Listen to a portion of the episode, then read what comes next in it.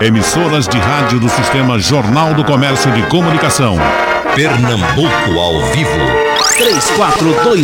3421-3148. Rádio Jornal. Um debate sobre a humanidade.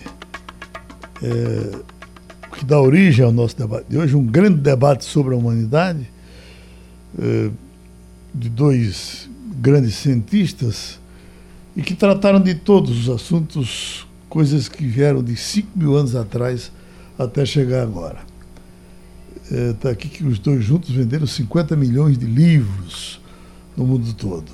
E aí nós trouxemos três cientistas para tratar também desses assuntos da humanidade. E para a gente começar animando a história, normalmente a gente começa com o historiador, porque esse vem de lá e os amigos depois se agarram nos assuntos. Professor José Nivaldo Júnior. Grande Geraldo Freire. bom dia, bom Oi, dia nós. aos debatedores, aos ouvintes. É, Geraldo, humanidade. Uhum. Humanidade. Humanidade é uma situação muito peculiar. Né? O ser humano é o único que é humano. Em todo o universo conhecido, respeitando qualquer opinião diferente dos cientistas da área da, da biologia, da medicina. E é o mais desumano dos seres ao mesmo tempo ou não? Veja, é, o que é a, humani a humanidade? O que caracteriza a humanidade? Uhum. O que uhum. caracteriza a humanidade é a capacidade de transformar a natureza. O ser humano é o único ser identificado até hoje no universo que realiza coisas para as quais ele não foi programado pela natureza para fazer.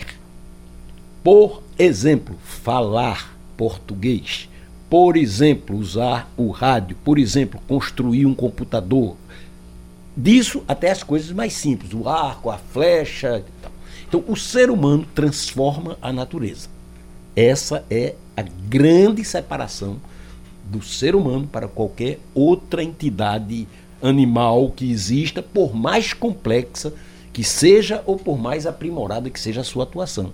Vou dar um exemplo: uma abelha faz né, uma obra artesanal maravilhosa, desde a casa até o produto, o mel. Mas a natureza programou para ela fazer. Uma pessoa faz doce em casa, ou uma fábrica faz doce. A natureza não programou ninguém para fazer doce. Isso é uma conquista da humanidade. Uma conquista gradativa. Ou seja, há um aprimoramento, vou usar essa palavra, tecnológico constante, que faz com que a cada geração, não necessariamente numa ordem é, é, é, é assim homogênea, tem idas e vindas, como tudo na, na vida tem as idas e as vindas, mas a cada geração o ser humano amplia a sua capacidade de domínio da natureza. Isso é um ponto. Segundo ponto, eu tinha programado para começar com duas frases da literatura. Uma que todo mundo conhece, a frase de um personagem de Guimarães Rosa, Riobaldo, que diz: Viver é um negócio muito perigoso. E outra frase, que é de Gonçalves Dias, na canção do Tamoio, viver é luta renhida. A vida é luta renhida. Viver é lutar. Ou seja, a vida, não apenas a humana, a vida no universo, ela é feita de choques e de contradições. A gente vive procurando harmonia, onde, na verdade, existe é o conflito a natureza se move pelo conflito. Na minha visão dialética da natureza, existem outras abordagens. Né? A natureza existe pelo conflito. Então, o conflito faz parte do viver, faz parte do existir, desde a concepção. Né? Desde, pegar qualquer ser humano Aqui, então, todos os seres humanos foram concebidos, nasceram de um jeito ou de outro e vieram ao mundo. A gente falou até sobre o choro aqui, uhum. que era digamos assim, o choro é o, o, o prefixo de chegada do, do ser humano ao mundo. E esse aí é natural. Esse não é social, esse em qualquer língua, né, o cara chora do mesmo jeito quando nasce. Então, do momento da concepção, que já foi ali uma disputa intensa de espermatozoides e não sei o quê, até o momento do nascimento, e do momento do nascimento até o inevitável momento da morte, o ser humano vive em contradição com ele mesmo e a gente vai envelhecendo, pessoa física, porque novas células vão nascendo e o novo leva ao velho e a sociedade vai evoluindo ou se transformando, a palavra evoluindo dá uma ideia de aprimoramento, que nem, nem sempre acontece, a sociedade vai é, avançando, digamos, ao longo do tempo, através dos conflitos. Uma coisa interessante, e aí eu vou encerrar essa, essa abordagem. Primeira, uma coisa interessante é o seguinte: o aprimoramento tecnológico não é acompanhado de um aprimoramento daquilo que se chama humanístico, ou seja, de valores, é, de é, visão, digamos, espiritual, não no sentido religioso, mas no sentido é, coletivo, de, de, de você ter é, um aprimoramento das relações sociais. Essa é uma das grandes contradições da humanidade. Vou dar só mais um exemplo. O povo mais avançado do século XX, que era o alemão, em todos os aspectos de tecnologia, de cultura, disso, gerou o nazismo, que é a coisa mais, digamos, mais atrasada, mais cruel que possa existir na face da Terra quer dizer, até, até hoje. Mais cruel do que isso, só a bomba atômica, desenvolvida exatamente por um povo que também é bastante é, desenvolvido e que usou toda a ciência para criar formas de extermínio em massa. Pergunta-se: passou a Guerra Fria, o ser humano corre risco, a humanidade corre risco? A humanidade, Geraldo, corre o mesmo risco de quando começou. Primeiro, todos nós indivíduos, morreremos um dia. Tudo que existe na natureza, na minha concepção, um dia teve origem, um dia terá fim. Então, a humanidade terá um fim. Pode não ser tão cedo, porque é, o ser humano é capaz de criar formas que prolonguem muito essa existência, mas um dia vai desaparecer, o universo vai desaparecer, quanto mais o ser humano. E o, o ser humano de hoje corre o mesmo risco que corria é, uma tribo que vivia isolada no meio da mata amazônica, ou no meio da, ou que ainda viva hoje. Né? A humanidade corre o mesmo risco da tribo. Porque, por exemplo, eu vou dar um, um exemplo: um índio louco poderia até a fogo a toda a aldeia né, numa noite e matar todo mundo. Ou um terremoto, uma, ou um vulcão, exterminar toda a comunidade aquela comunidade, aquele é o mundo para eles. Então nós continuamos correndo risco. E é isso que faz da vida um desafio fascinante. Para o biólogo Múcio Banja, aqui o seu colega trata da questão da convivência. Ele diz: se você juntar 100 homens em algum lugar, acontecerá alguma coisa ou muitas coisas. Se você juntar 100 chimpanzés, não acontecerá, não acontecerá nada ou uma grande balbúrdia. Aí vai trazendo as diferenças de convivência.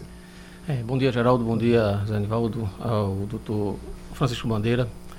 Bom, concordo em tudo que o Zanivaldo falou, só tentando dar uma explicação biológica. A grande diferença do ser humano em relação a todos os outros animais, do ponto de vista anatômico, se baseia em duas situações. Primeiro, o homem tem um telencéfalo super desenvolvido. Isso faz com que ele possa criar, ter ideias como Francis Bacon já falava, né, a ideia, na verdade, é uma mistura de sensibilidade com afetividade que faz com que os homens sejam criativos. Do ponto de vista do anatômico também, a grande diferença do homem em relação a todos os animais é o polegar opositor.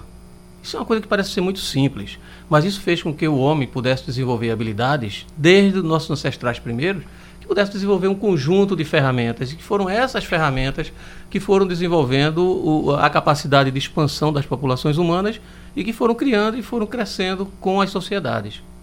O que a gente tem hoje na ecologia, até um tempo atrás, até uns 20, 30 anos, é, não se estudava, não se pensava no homem como um ser inserido na ecologia planetária naturalmente. Criou-se uma, uma, ciência da ecologia humana para estudar o comportamento do homem, a distribuição das populações, é, diferenças de raças, diferenças de, de, crenças, diferenças de IDH, ou seja, criava-se apenas uh, uma ideia da distribuição e do, da, colabora, do, do, da colaboração do homem dentro do planeta. No entanto, hoje nós temos uma ciência muito interessante, que é a ciência da ecologia urbana. O homem estabeleceu seu espaço, o homem conseguiu formar seu espaço. A partir do momento que ele desenvolveu suas habilidades e, e não precisou ser nômade como ele era no passado, em busca dos recursos de sobrevivência, ele conseguiu adaptar um espaço para ele e, infelizmente, a partir daí começam dois processos. Primeiro, do ponto de vista do meio ambiente.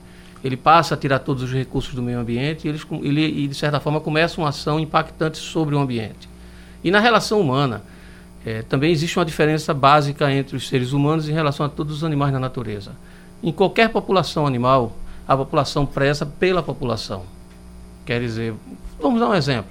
Quando aqueles animais lá na África estão migrando e precisam passar no rio e o rio está cheio de crocodilo. Uhum. Aí eu sempre falo com meus alunos, aí eu pergunto aos alunos, se você fosse um, um guinum daquele, um daqueles animais que vai atravessar, aí o aluno faz, eu deixava o outro ir na frente, eu não iria, porque ele está pensando nele, não está pensando na população. Mas naquele momento, o primeiro vai, porque ele está pensando no grupo populacional. Quando ele for ser comido pelo, pelo crocodilo, os outros vão conseguir atravessar e a população sobrevive em função do sacrifício daquele.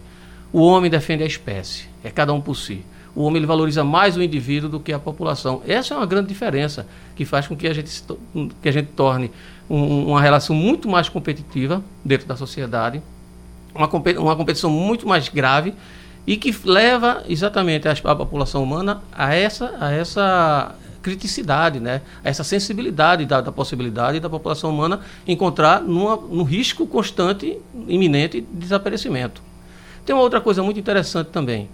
É, recentemente, alguns estudos americanos descobriram que o homem, o ser humano, cerca de 46% do corpo humano não é do homem está composto por bactérias, por vírus, por, por micro-organismos que compõem toda a estrutura e que inclusive colabora para a sobrevivência do homem. Como um conjunto de, de, de, de, de micro-organismos que ajudam no metabolismo orgânico. Diz que só foi, foi feito um estudo sobre de DNA, e diferentes DNAs que não fossem DNAs humanos na, na América do Norte, e descobriu que só na boca da, de, de, um ser humano, existe mais de 46 mil DNAs diferentes, ou seja, são populações diferentes que habitam em coexistência com o próprio homem.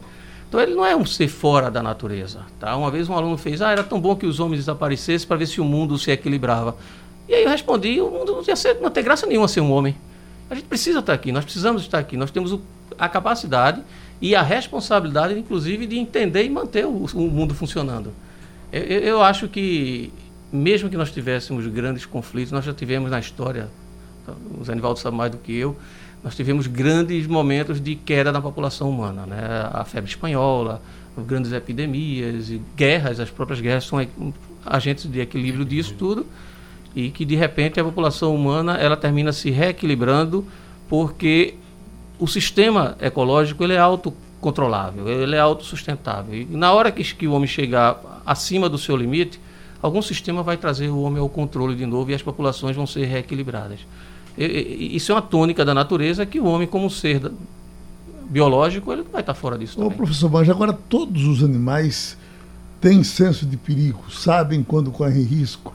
É, é, o, o, o, animal mais, mais sem inteligência que, que eu, na minha cabeça existe é a galinha. Mas se você se, se a galinha estiver num terreiro de, uma, de casa e um gavião aparecer lá em cima, ela de imediato arrasta a ninhada, bota debaixo da asa e esconde, quer dizer. Como é que se aprende? Como é que ele aprende isso? Além do instinto natural, isso, isso, há um repasse natural, existe também uma linha de pesquisa, de investigação que diz que existe uma carga gênica de aprendizado natural, que, que chamado de instinto, popularmente de instinto, que isso é repassado de geração em geração. Mas existem vários exemplos de aprendizados. Um, por exemplo, uma, uma, baleia, quando nasce, um filhote de baleia, quando nasce, a mãe o empurra até a superfície para mostrar que aquele filhote vai encontrar ar para respirar na superfície. Se a mãe não fizer isso, ele pode se afogar embaixo d'água, porque ele não nasceu com aquele instinto natural de, de encontrar o ar facilmente. Então, existem alguns momentos, alguns passos de aprendizado na, na, natureza também. Mas existe um instinto natural que já vem com, com, com os organismos de população, de geração para geração. Em Fernando de Noronha, por exemplo, eles levam a gente para ver aquelas tartarugazinhas que nascem, né? E, e, quando eles descobrem as bichinhas daquele tipo de ninho lá debaixo da terra, todas vão no mesmo destino, todas correm para o mar. Uma outra podia partir para a mata, mas ela não ela não é doida para fazer isso. Né? Infelizmente, isso, isso acontece no, na nossa costa aqui. Por exemplo, quando uma tartaruga desova num local como o litoral de Pernambuco, que tem muito uma especulação imobiliária e muitas casas com luzes acesas, quando os ninhos eclodem à noite, às vezes elas são guiadas pela, pela luminosidade. Geralmente eclodem no, em noites de lua, em que elas vão se orientar pela lua. Então, uma luz artificial como um poste, uma iluminação de uma residência, muitas vezes desvia, o animal termina indo no sentido oposto e termina morrendo, porque eles nasceram com o instinto de se uhum. deslocar em direção à Lua. Noronha, como não tem esse problema, eles seguem sempre em direção à água e se salvam. Doutor Francisco Bandeira, é, é, a, a, minha cabeça ainda tem coisas de, de, do homem que nasceu há, há 5 milhões de anos passados? 5 milhões não. Certamente tem. 5 milhões de onde? É demais. 5 é, milhões é demais. De 3 milhões para cá. Nós, conver, nós conversamos aqui, no outro debate, sobre dieta. E mais ou menos nessa fase, 5 milhões de anos atrás, o homem evoluiu para conservar a atividade da lactase na vida adulta. Porque nós discutimos aqui sobre leite, uhum. que os, os adultos tomam leite, os animais, os mamíferos Fora o ser humano não consegue tomar leite na vida adulta porque não tem lactase, então ele passa mal. Se deleitar um cavalo adulto, ele morre. E o, no ser humano, essa dádiva da natureza de conservar a atividade da lactase durante toda a vida aconteceu por aí, 3 a 5 milhões de anos atrás. Então, o que eu vejo é que a humanidade conseguiu, em 100 anos, um grande feito: viver mais. Então, assim, quando se fala em saúde, viver mais, com qualidade de vida e com saúde, o, o, nós, os seres humanos conseguiram, apesar de duas grandes guerras, a, o cuidado com a saúde, a saúde pública, a medicina preventiva, a medicina curativa evoluiu demais em 100 anos. Hoje nós temos países como Japão, Noruega, que você já tem um quarto da população vivendo mais de 100 anos. Esse é um grande feito viver mais com qualidade, quando a expectativa de vida há 300 anos atrás era.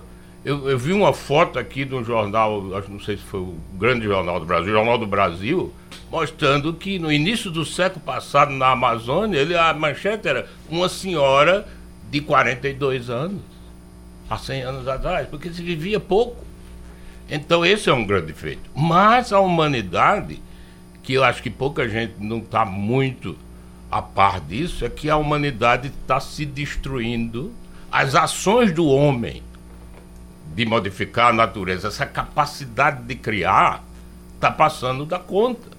Porque hoje se fala muito dos efeitos da saúde do aquecimento global, que é obra do homem. Quer dizer, o que o homem faz na natureza, todo esse avanço tecnológico, está tendo um preço. Esse preço em todas as perspectivas de saúde é muito alto e nós vivemos isso aqui com essas epidemias novas de chikungunya, de zika, de dengue, de voltando sarampo. E isto é um efeito do aquecimento global.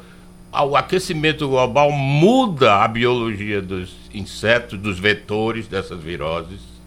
Eles passam, o vírus passa a ser mais agressivo ele passa mais tempo no vetor, ele passa mais tempo no animal que reserva, porque essas viroses têm um reservatório que pode ser cabra, pode ser é, carneiro, pode ser macaco, e os insetos eles transmitem.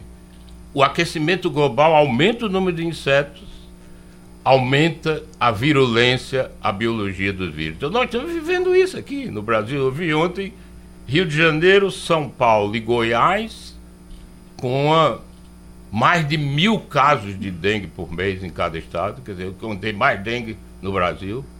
Então, esse é um. O outro ponto também, que se fala muito em termos de saúde, é a falta de água. 70% da água no mundo é voltada à agricultura e à falta de comida. Porque o aquecimento global está diminuindo áreas de plantio, seca, é, desastres naturais, seca, enchentes. Então, aumenta a desigualdade no mundo. Quer dizer, os pobres sofrem mais com essas, todas essas consequências do que os mais ricos, e essa desigualdade, falando em termos global, vai aumentando. Então, não se tem consciência. Porque quando você olha do ponto de vista científico, o que se discute na ciência sobre os riscos da humanidade se não houver uma atitude forte de, de desconstruir tudo que construiu. Porque nós não vamos ter comida, nós não vamos ter água e nós vamos ter novas doenças o tempo todo aparecendo. Aqui os nossos, os nossos cientistas aqui, professor Anivaldo, eles tratam desse assunto e, e, eles dizem que, que, no caso, o homem, ele sabe encontrar a solução para isso. A questão da, da, da, da convivência interpaíses. Quer dizer, já, já houve reuniões para desarmar bomba nuclear e etc. Ele pode também caminhar nesse caminho e, em alguns casos, tem até caminhado. Né? Geraldo, foi dito hum. brilhantemente é, a questão do, do, instinto, por exemplo, que o professor Múcio colocou, é, é, fundamental, porque o ser humano ele nasce dotado de instintos animais. Uhum. Agora, ele vai perdendo, vai se distanciando à medida que vai vivendo envolvido por conquistas sociais. Mas, no fundo, na, nos momentos essenciais, o ser humano é convocado para sobreviver. Há um instinto de sobrevivência. Então, em alguns momentos, veja, existem momentos extremos, sem discordar do professor Múcio, pelo contrário, complementando o raciocínio dele, existem momentos extremos em que o ser humano é capaz de se sacrificar pelo conjunto. Em guerras, em, em tragédias, a pessoa diz, não, eu vou morrer para salvar mais gente. Quantas vezes a gente já não, não viu isso? Quer dizer, é o ser humano superando o instinto de sobrevivência e se colocando como um perfeito animal. Repare que coisa interessante, quer dizer, ele não abdica da humanidade, mas ele age como um animal. Rescata, né? Ele, ele se sacrifica pelos outros. Repare que coisa fantástica. Né? Então, esse espírito de sobrevivência, Geraldo, é aquilo que me mantém, digamos, com uma luz de esperança e de otimismo. Eu digo, eu sou otimista.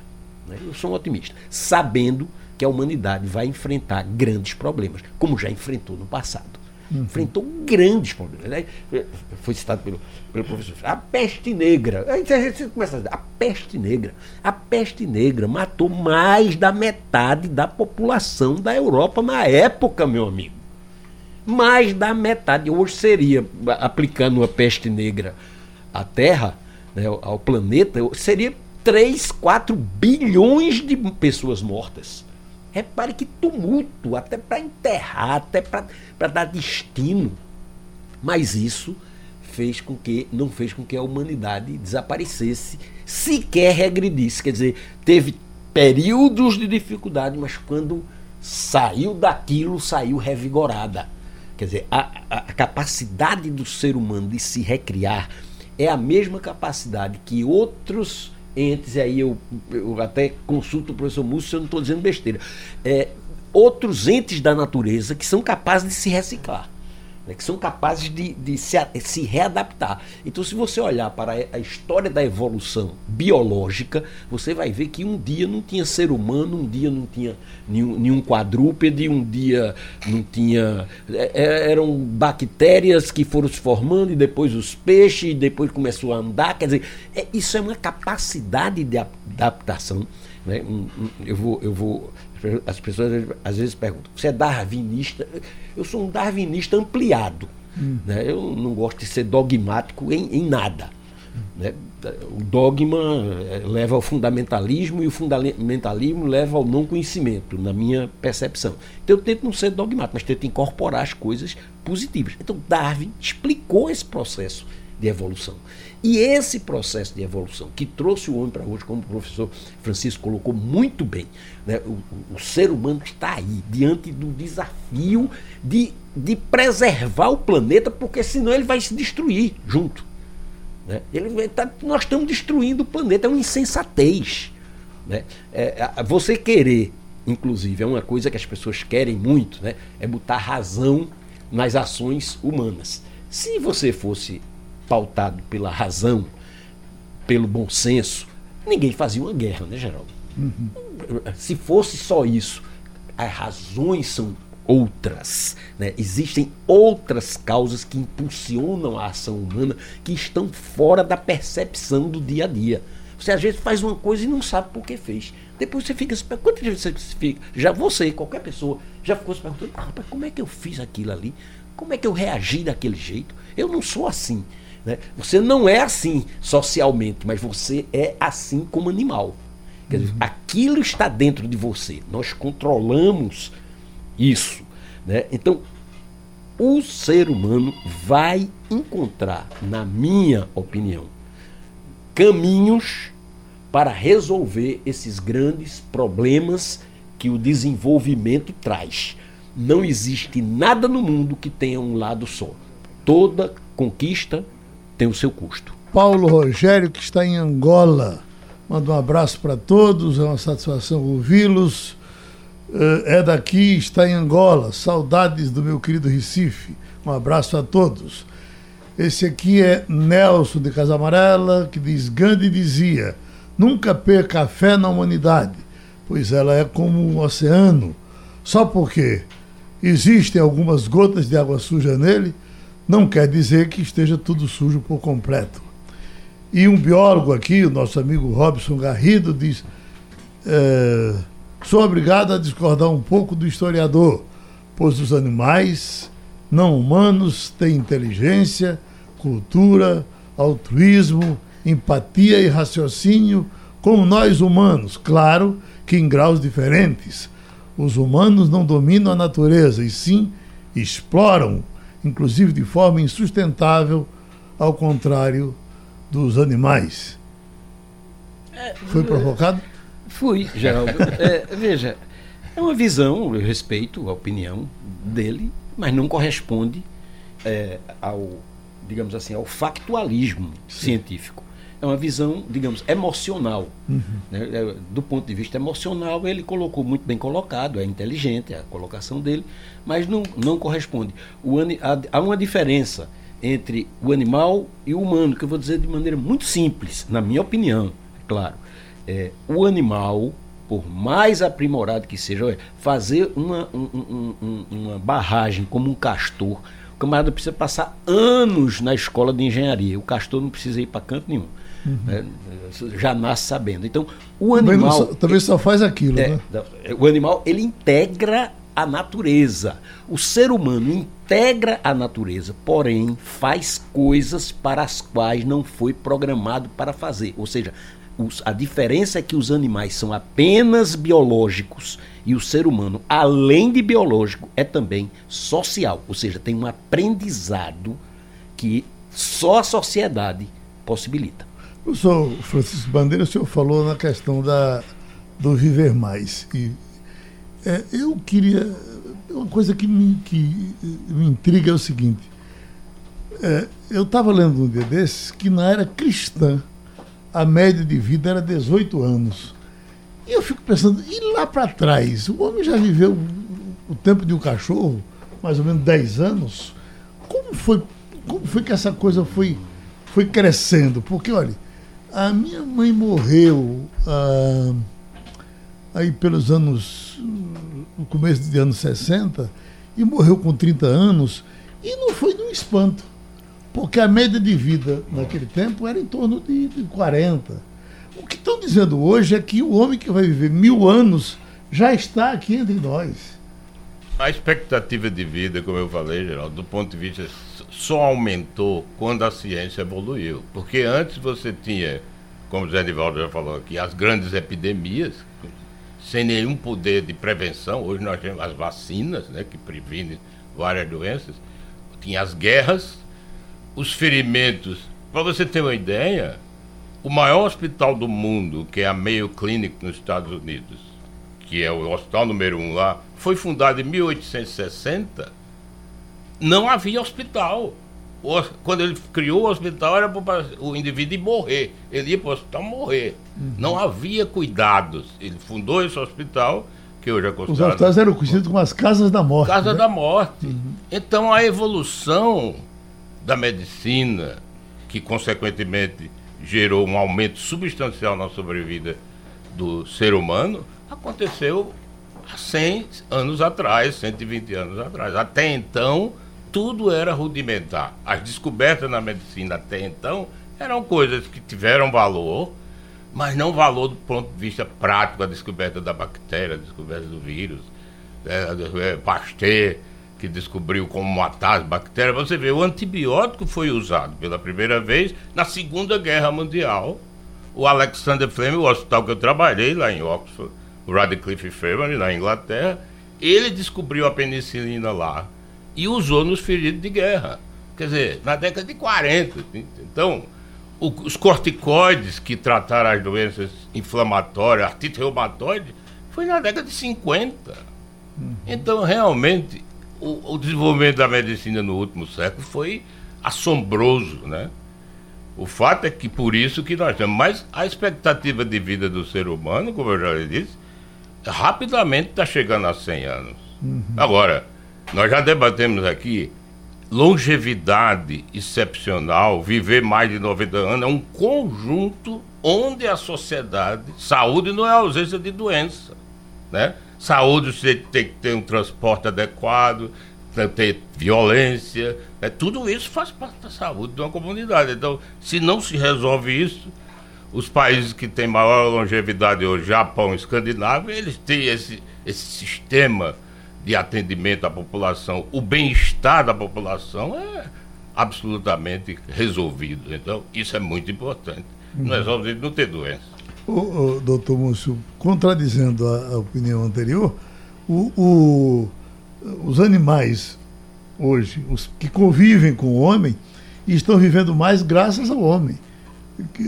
O, o cachorro, por exemplo, o, é. o, gato, né? É o homem que está descobrindo. Tem um remédio agora. É, é, quem, eu, eu crio cachorro. Quem tem cachorro sabe o que é carrapato em cachorro. Né? É um terror. E agora tem um medicamento que é relativamente recente, que você a, a, dá esse, é caro esse remédio, né? Mas você dá ele ao cachorro e, e, e se o carrapato. A, a, pulga morre, o carrapato morre se for morder esse cachorro. Quer dizer, é o homem que está encontrando um jeito para os companheiros dele. É uma pena que ele esteja ao mesmo tempo comendo boi, comendo a cabra, comendo, comendo bode, mas é, é, é, verdade, o homem, tá, de certa forma, está trazendo um pouco do conhecimento dele para colaborar e contribuir com os animais que ele domesticou. Né? Na verdade, é usado para domesticação.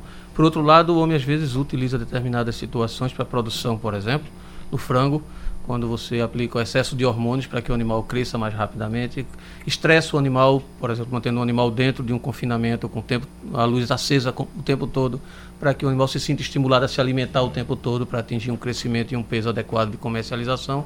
Então, do mesmo, da forma como ele utiliza é, um animal que ele cria uma afetividade, como o cachorro, e ele com, busca alternativas de fazer com que o animal sobreviva mais tempo e viva numa melhor qualidade de vida, como o doutor Bandeira falou, é, é, por outro lado, e outros animais que ele não tem o mesmo, a mesma afetividade, ele só tem interesse de comercialização, de alimentação, ele não tem o mesmo nível de, de tratamento, né?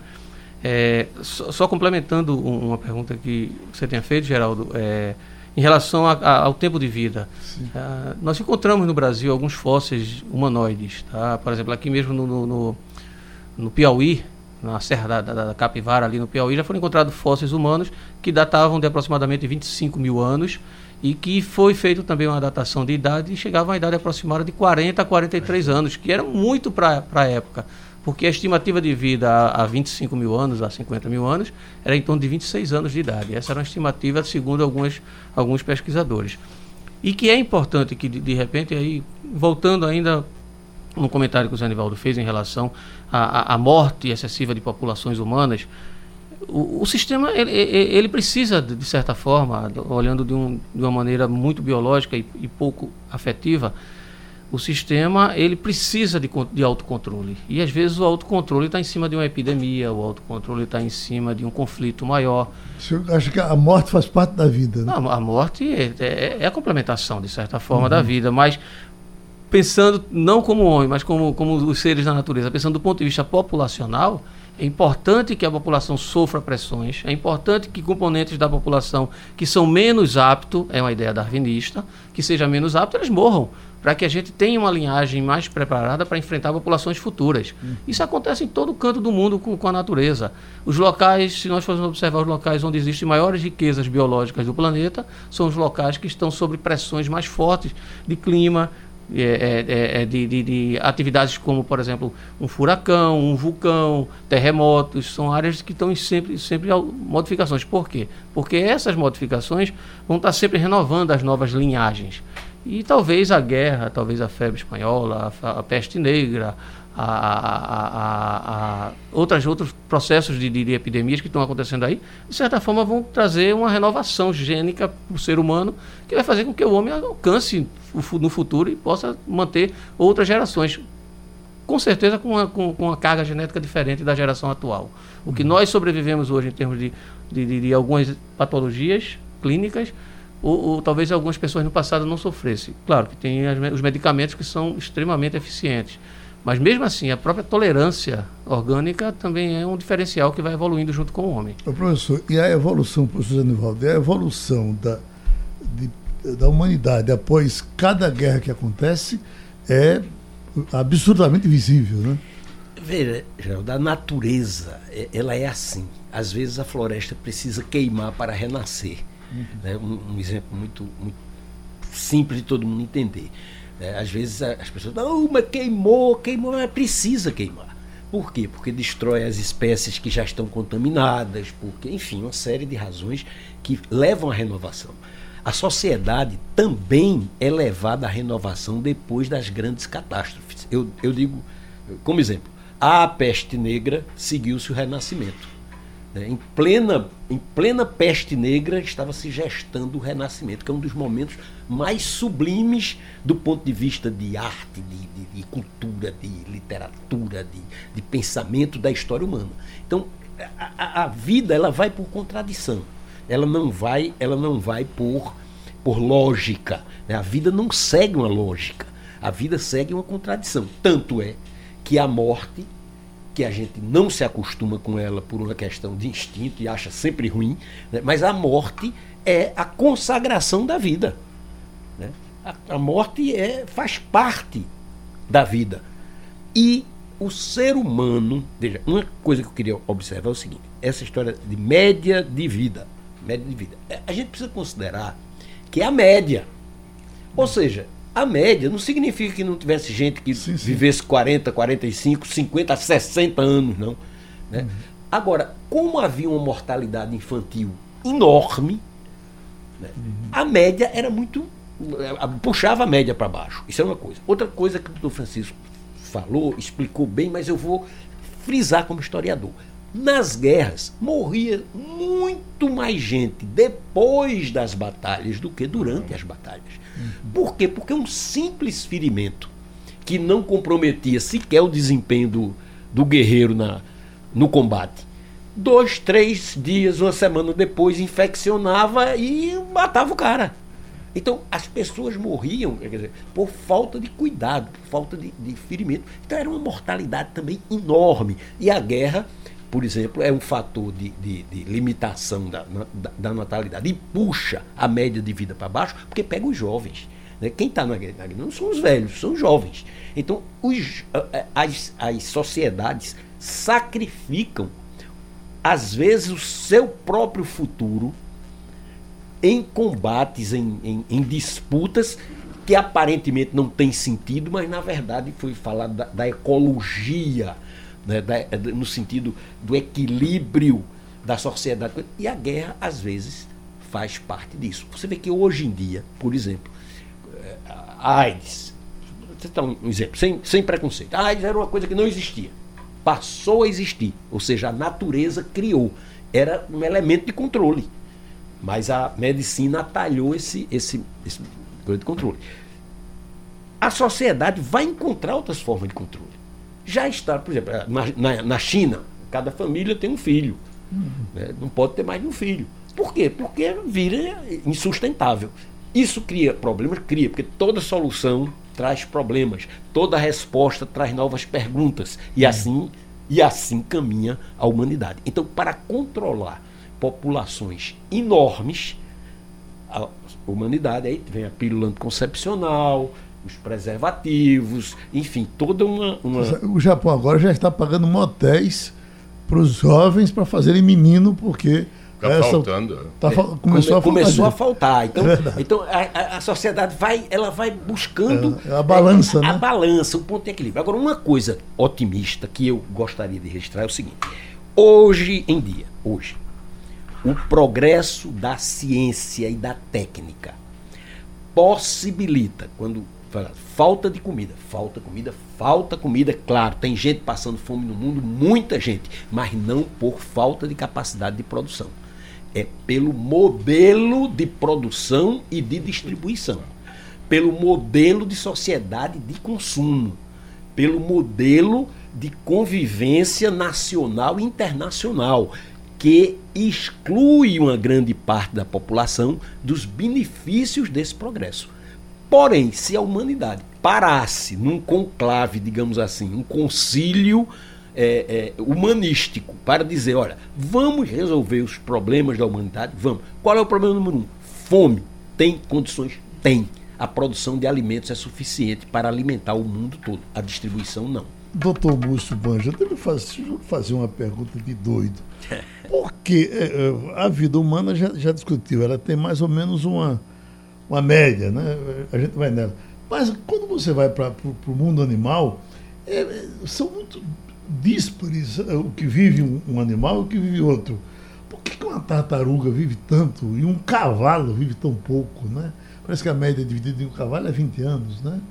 Um cachorro é uma barbaridade. A gente investe adestramento, carinho, cuida do. O cachorro, você cuida dele como você cuida de uma criança, né? Com 10 anos, dependendo da, da raça, o cachorro morre. Tem um, um, um dog alemão, quanto maior é o cachorro, mais rápido ele morre. Um dog alemão morre com 9, um outro vai morre com 10, um pitbull morre com 10, eh, um papagaio vai para 50, 60 anos. O senhor é o culpado disso? Não, não sou culpado, não. Ainda bem que não. Mas, mas é muito interessante. Isso vai em cima de um metabolismo, né? Cada organismo tem um, desenvolveu no processo evolutivo. A, a, evolução tem uma sequência lógica de desenvolvimento e nessa sequência algumas espécies para atender à sua necessidade de manutenção de população e de equilíbrio é, é, metabólico do, do corpo para o processo reprodutivo, alguns desenvolveram mais tempo. A tartaruga pode viver até 200 anos. E durante 200 anos ela vai voltar aproximadamente umas 100 ou 50 vezes a uma praia para poder fazer uma postura, produzir, por exemplo, 200 ovos, dos quais desses 200 ovos talvez dois ou três sobrevivam até a vida adulta e retornem àquela praia. Então há uma lei de compensação natural em, entre esses animais que têm um alto grau de produção e um, e um ciclo de vida mais longo. O que é interessante observar é que na natureza os animais eles vivem em função de três ações básicas. Primeiro, ele precisa estabelecer um espaço. É o habitat que o animal precisa. Todo animal vai, vai, vai lutar por um espaço na natureza. Segundo, ele precisa garantir sua alimentação. Terceiro, ele precisa garantir a sua reprodução. O animal que passa na natureza e não conseguiu procriar, ele, do ponto de vista evolutivo, ele foi praticamente nulo. Ele só foi, foi um componente populacional, mas ele não deixou a carga gênica. E aí eu tenho sempre um exemplo que eu dou em sala de aula e os alunos falam, sorriem muito comigo, porque eu digo, ó, se você fosse um macho de uma viúva negra, de uma, de uma aranha viúva negra, sabendo que você vai fecundar a viúva negra, e você, após a fecundação, ela vai lhe matar e vai comer a sua cabeça, vai usar você como alimentação. Aí até uns alunos chegavam e diziam, ah, eu prefiro não ter essa experiência, eu prefiro morrer sem experiência nenhuma. Mas aí eu digo, tá, e se você soubesse que logo após aquele momento em que você estaria fecundando com ela, você vai morrer mais cedo do que o que fecundou. Porque seu ciclo de vida é muito curto. Então não é melhor que você morra e tenha tido a experiência de ter feito amor com a aranha do que morrer sem ter feito é, essa experiência. E, além do mais, ele, ele deixou toda uma carga genética para futuras gerações. Isso é que é importante na natureza para os animais. É manter essa carga genética, porque isso vai garantir populações futuras. Uhum. Doutor Francisco Bandeira, muitos colegas seus pelo mundo todo já começam, começam há algum tempo, já defendem que se coma inseto. Nós vamos, o nosso futuro também é esse? É, certamente, eu acho que isso aí é uma questão de cultural, né? O, o, inseto ele tem uma fonte proteica. Primeiro, a população de insetos no mundo, você tem aí 70% dos insetos vivem nos trópicos. Então, onde se come inseto, a China, que é uma população maior do mundo, eles comem no lado tropical. Os insetos que vivem nos climas temperados, eles têm que se adaptar biologicamente ao inverno. Então, quanto mais quente o clima, mais proliferam os insetos mas eles são riquíssimos em proteína. Uhum. E certamente. Doutor Francisco, o, diga, o, diga povo... o nome desses insetos. Assim, para o gafanhoto. Não, grilo, gafanhoto. Os, os, mais comestíveis são esses. Tanajura. Grilo, gafanhoto, que, que, é uma espécie de grilo, né? é mais esse. Que são grandes, insetos grandes. Sim. Agora, aqui você não vai chegar e comer um barbeiro, por exemplo. Porque for lá no, no interior, vem lá o Trypanosoma cruz. O Danivaldo já quer vender as baratas Mas, mas na China existem criadouros de insetos comestíveis. Uhum. Como existe na Coreia o cão comestível. Então, não tenha dúvida. Uhum. O inseto é um alimento extremamente nutritivo para o ser uhum. humano. Professor Danivaldo, fecha o nosso programa. Geraldo, depois de 3 a 5 mil anos, milhões de anos de, de, de evolução, porque a, as primeiras demonstrações da presença do ser humano no planeta já passam de 3 milhões de anos. Né? Quer dizer, é, é quando você sabe que houve transformação, quer dizer, ali houve algo criado pela ação social. Então isso demonstra a origem do ser humano. Até os primeiros humanoides localizados na América, a Dona Luzia, uhum. famosa, né, e outros que a, a, gente pode hoje remeter a presença do ser humano na América para 40 mil anos, com uma média de vida relativamente alta, porque o equilíbrio ecológico era outro. O índio não vivia demais, porém vivia bem, porque não tinha muitas doenças que foram incorporadas depois. Além disso, é, essa questão da, da, da média de vida né, ela sempre vai provocar um, um, um, uma certa intranquilidade, porque à medida que a, a média de vida vai aumentando, doenças vão aparecendo e curas. Então é um processo dialético né, de avanço e, e recuo. Quando eu disse, cada pergunta traz respostas, cada resposta traz perguntas. Eu acredito piamente na capacidade do ser humano superar essas contradições, superar algumas dessas ignorâncias fundamentalistas que atrasam a humanidade. A intolerância, entendeu? A intolerância é uma coisa que hoje está proliferando no mundo feito uma praga, uma epidemia de intolerância. Né? Mas não é a primeira vez, não. A gente às vezes fica assustado. A história nos ensina a ter uma certa calma diante da tragédia. Porque já teve, por exemplo, a caça às bruxas. E não faz muito tempo assim, não, 300, 400 anos atrás, se matavam mulheres que eram tidas como bruxas e a pessoa ia lá no, no, no, no, no tribunal e dizia que viu a mulher subir no cabo da vassoura, sair voando, dava um testemunho disso. E estava mentindo? Não, estava expondo a imaginação. Então, o ser humano, superando a intolerância, aplicando a técnica para o bem, ele irá muito longe, na Terra e no universo. Obrigado. Sugestão ou comentário sobre o programa que você acaba de ouvir, envie para o e-mail ouvinte@radiojornal.com.br ou para o endereço Rua do Lima 250, Santo Amaro, Recife, Pernambuco.